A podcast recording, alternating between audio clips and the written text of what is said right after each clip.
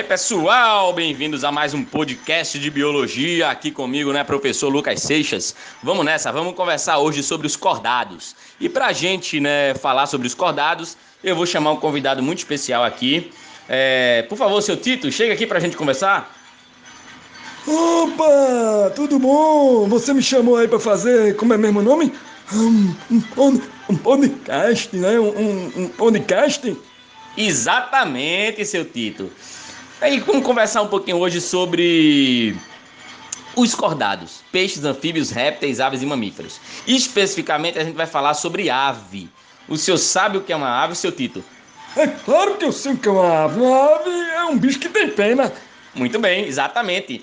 Pena é uma das características presentes na ave. Porém, você sabia que ave é um réptil? Vai começar a história, eu não sei nem o que é. É, é o quê? Réptil, réptil, sabe o que é um réptil? Um réptil?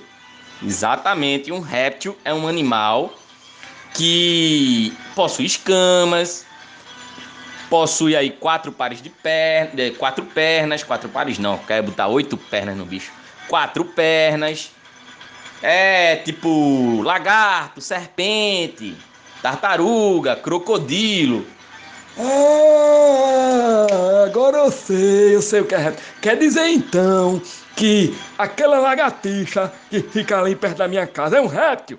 Exatamente, é um réptil. A jiboia, que é aquela cobra que se enrola mesmo para comer bicho, aquilo é um réptil? Exatamente, é um réptil. Muito bem. E o jacaré, aquele bicho lá que tem a bocona e come tudo, aquilo é um réptil? Exatamente, aquilo é um réptil. Exatamente é isso que a gente vai falar. Porém, a gente quer ir mais além, seu Tito. A gente quer falar, a gente quer mostrar, na verdade, que aves são répteis. Que aves, elas são classificadas como répteis. Como répteis? Como assim, como répteis? Porque a gente sabe que eu falei aqui um bocado de réptil. Eu disse que jacaré, lagartixa, é, é, a giba que eu falei, mas ave. Pois é, seu Tito, ave é um réptil. Não, não tô entendendo mais nada não, você tá confundindo minha cabeça demais, eu não sabia nem o que era réptil, agora tá dizendo que ave é réptil. Vê só, seu Tito, é o seguinte, é muito difícil, né, talvez pareça muito difícil, mas eu vou fazer o senhor entender sabia que todo grupo de animal, independente de qualquer um, ele veio de um ancestral em comum, eles têm um ancestral em comum. É tipo. É, é tipo o pai, a mãe tem um filho, depois o filho tem um neto, e o neto tem um bisneto, é isso aí? É, a, a, tipo a árvore genealógica, né? Exatamente, é tipo isso. Eles têm um ancestral em comum e todos aí vieram do mesmo ancestral. Por exemplo, o lagarto, a serpente vieram do mesmo ancestral, né? Os répteis, no geral, é, crocodilos, cágado, jabuti, tartaruga, tudo veio de um mesmo ancestral. Não dá para entender isso, não dá? Sim, sim, se adianta, tô entendendo. Então, baseado nisso, veja se o senhor segue meu raciocínio. As aves, elas possuem um grupo irmão, elas têm um mesmo ancestral que os crocodilos e jacarés, sabia? Ave que voa tem o mesmo, o mesmo ancestral que um jacaré e um crocodilo. Exatamente, o mesmo ancestral que um jacaré e um crocodilo. Porém, eu vou além, seu Tito. Eu quero falar do seguinte para o senhor. Eu quero falar que não só os crocodilos e as aves possuem ancestral em comum, mas as aves possuem ancestral em comum com todos os outros grupos de répteis, com tartaruga, jabuti, com cágado, com com serpentes de todo tipo, com lagartos de todo tipo e com crocodilos e jacarés também. Mas eu não acredito nisso não. Você vai dizer, diga o que você quiser, fala o que você quiser, mas você não me convence. Não me convence porque ave é ave, voa, ave tem, tem pena, ave tem asa, ave, ave voa longe, não sei o que, e, e esse bicho é tudo diferente, rasteja, não tem nada a ver. Seu Tito, calma, veja só para eu ser mais esclarecedor, né, para eu fazer você entender, eu quero que você tente compreender o seguinte: Você é igual ao seu irmão? Eu não sou igual nem a meu irmão, nem a minha irmã. Eu tenho 13 irmãos, meu filho. 13. Mamãe teve 13 filhos comigo. E eu não sou igual a nenhum. Pois então tá aí. Tá vendo que vocês vieram de uma mesma mãe e de um mesmo pai, mas vocês não são iguais? É, é, tô, tô mais ou menos por aí, né? Exatamente, vocês vieram de um mesmo pai da mesma mãe, mas vocês não são iguais. Significa que as aves também não precisariam ser iguais aos seus irmãos aí, aos seus ao seu grupo, né, ao restante dos animais que pertencem a essa classe que são os répteis. Então elas possuem variações. Mas então se se alguém quiser saber, e essa pessoa é minha irmã, como é que ela vai ter certeza que ela é minha irmã? Porque só eu dizendo não adianta. Você está dizendo para mim, mas eu não tenho certeza. Você faz o quê? O que é que você assistia lá naquele programa de televisão que fazia teste de quê? Teste de quê? Para saber se era filho do, do, rapaz lá, do outro da mulher e aquela confusão toda. De DNA, era um teste de DNA. Pois bem, a gente também utiliza a genética, utiliza o DNA para saber qual animal é mais próximo de qual, qual animal é do grupo de, de tal animal, etc. E por aí vai. Então, como é que você vai ter a certeza de que ave é réptil através do DNA, ora, através de análise de DNA. Ah, então você faz um testezinho lá e vai saber se é filho um do outro, se é mãe pai mãe do outro. É, não é pai, mãe nem filho, mas vai saber se eles são ali, né, próximos, parentes próximos. Tá entendendo mais ou menos como é a situação? Então tem muitas características que colocam aves no grupo dos répteis. E lembrando, seu Tito, que cada uma dessas características, elas também se mostram por características morfológicas, ou por forma, por anatomia, pelo seu jeito, por exemplo, a cor do seu cabelo, tamanho do seu nariz. É mesmo, tem uns irmãos que é cada lapa de vento, é uma igual a outro. Isso, isso aí é igual a gente entre a gente, é igual, é igual. Então pronto. Por exemplo, penas são escamas adaptadas. Pena, pena do passarinho, a pena lá da ave. É a mesma coisa que uma escama de uma serpente. Quer dizer, a mesma coisa não, mas ela veio da mesma funcionalidade. Ela é um, um tipo de escama modificada. Ah, agora tá fazendo sentido. Quer dizer, sentido não, mas pelo menos você tá me convencendo. Pois é, seu título, não é uma coisa fácil, né? Não é uma coisa fácil, você não convence do dia pra noite. Porém, confie em mim, confie na ciência, confie nas análises genéticas. Aves estão no mesmo grupo que os répteis, só que com super adaptações que as disfarçam e colocam elas, né, praticamente num grupo de lado, um grupo à parte, mas no final das contas elas são répteis. Gostou dessa informação, seu Tito? Olha, eu, eu, não, eu não sei onde eu vou usar. Mas eu gostei, gostei. Pelo menos eu aprendi um pouquinho hoje que répteis são aves. Quer dizer, que aves são répteis e que crocodilo tem. Que, que como é mesmo o nome? É. Ai, serpentes, lagartos. Isso! Esse grupo todo aí, crocodilo, serpente, lagarto, é tudo grupo de, de, de, de, Grupo irmão. Isso, grupo irmão. Assim como eu tenho meus irmãos, não é isso? Exatamente. Ah, então tá bom. Eu gostei, gostei. É para isso que você me chamou aqui, então? Exatamente. Para a gente ter essa nossa conversa de hoje sobre as aves que são répteis e os répteis, na verdade, que são esse grupo parafilético, indefinido ainda, que precisa de mais estudo. E a gente tem que arrumar pesquisadores, tem que investir na ciência para continuar desvendando esses mistérios. Ah, tá bom, meu filho. Foi legal, viu? Essa nossa conversa hoje foi show. Então é isso, seu Tito. Então é isso, pessoal. A gente fica por aqui. Um alôzinho aí pra vocês. E um beijo, tá? Vai falar não, seu Tito? É, alô pra vocês aí. Beijo pra vocês. Tchau. O som, som. A gente precisou seguir a pé.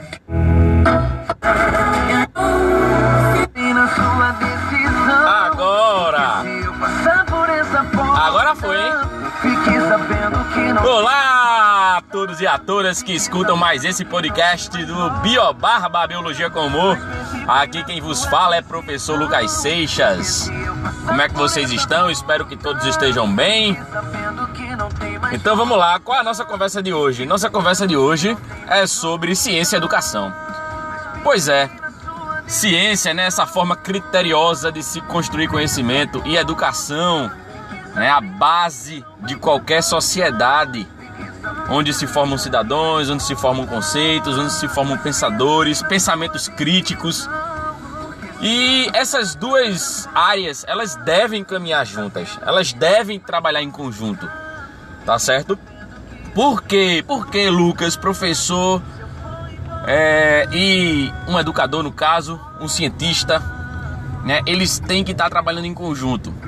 Gente, vamos falar de educação básica, vamos falar da, da primeira formação de qualquer indivíduo, né? Na primeira formação formal de qualquer indivíduo, que é a educação básica, ou seja, desde lá do primáriozinho, né, do jardim da infância, é, até o ensino médio, até o ensino médio.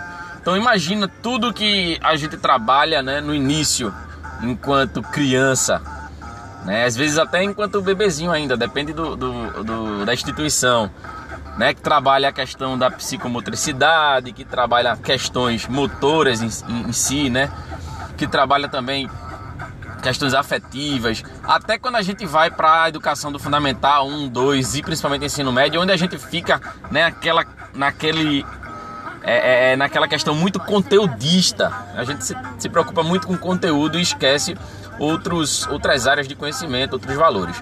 Mas desde do, de quando a gente nasce até a nossa formação, a gente tem uma relação com a ciência muito grande. A gente trabalha a ciência sem nem saber que está trabalhando ciência. Por que eu digo isso? Porque para a gente, né, enquanto professor, e eu me coloco nessa situação, trabalhar com os alunos, trabalhar com os discentes, quaisquer conteúdos esses conteúdos eles se iniciaram, esses conteúdos eles foram elaborados, construídos a partir da ciência, a partir de alguma pesquisa, a partir de de alguma teoria que aí obviamente sofre mudanças ao longo do tempo, mas que hoje pode ser trabalhado na educação básica. Então, tudo e absolutamente tudo que hoje é trabalhado na educação básica é trabalhado ou foi trabalhado, né, bem amplamente, de maneira aprofundada também na ciência. Então, como é que eu vou separar ciência da educação? Não tem como. A criança em si, ela nasce curiosa. A criança em si, ela é um indivíduo por si só curioso. Ele se pergunta o porquê. E quando a gente vai castrando a curiosidade ao longo da formação básica, a gente perde aquele que de cientista que o indivíduo possui desde quando nasce, ou seja, aquele, aquela curiosidade, aquele ímpeto de pesquisar, de querer saber sobre as coisas, de não se contentar com uma, duas ou três respostas, mas querer perceber o ambiente ao redor querer entender, querer compreender melhor esse ambiente onde ele está inserido, os fenômenos, os animais, as plantas. Então, a gente, enquanto educador, enquanto professor, a gente não deve castrar nossos alunos, a gente não pode, né? a gente não tem esse direito de tirar a curiosidade do aluno. A educação e a ciência elas estão ligadas desde sempre desde o começo da formação do indivíduo até enquanto ele pelo menos estiver inserido em alguma sociedade. Você não pode desvincular a sociedade de, de, da educação em si. Então, falando de instituição de ensino, todas têm responsabilidade de inserir a ciência no seu currículo. Não é verdade? Todas devem ter essa capacidade de dar a oportunidade do aluno de estar, tá, enquanto toda a sua formação básica está acontecendo, ter esse contato com a ciência, de estar tá proporcionando esse contato com a ciência. Então, esse podcast de hoje traz essa reflexão, traz justamente com de brega aqui, ó. pois é, pois é. É, é, é ser irreverente, mas também é falar sério. Então, temos que proporcionar, temos que trazer, temos que aproximar a ciência. E eu falo ciência não só o conhecimento novo, mas as técnicas, né? ou seja, os procedimentos, a vida de um cientista, de um pesquisador, que aqui no Brasil, diga-se de passagem, né, é, é muito sofrida. Em outros países isso é bem mais valorizado, muito mais valorizado. Temos que aproximar da vida do aluno, né, da vida da, da realidade da educação básica. Então a gente não pode desvincular a ciência da educação. Então deixo aqui é, a minha reflexão, deixo aqui algumas colocações e desafio você que está me escutando que é um aluno, desafio você que está me escutando que é um professor, que trabalha na área da educação. Traga a ciência, arrume uma forma, se reinvente, se redescubra, se desafie, traga a ciência para a área da educação. Traga a ciência para o dia a dia de uma escola, de um colégio, de uma instituição de ensino. Viver, respirar a ciência faz parte do processo de formação básica de qualquer indivíduo, ou pelo menos deveria fazer. Tá ok? Então hoje a gente fica por aqui. Até mais um podcast do canal Biobarba. Beijos em todos e em todas. Na batida do drag. Olha aí! Simbora! É ciência, é educação, hein?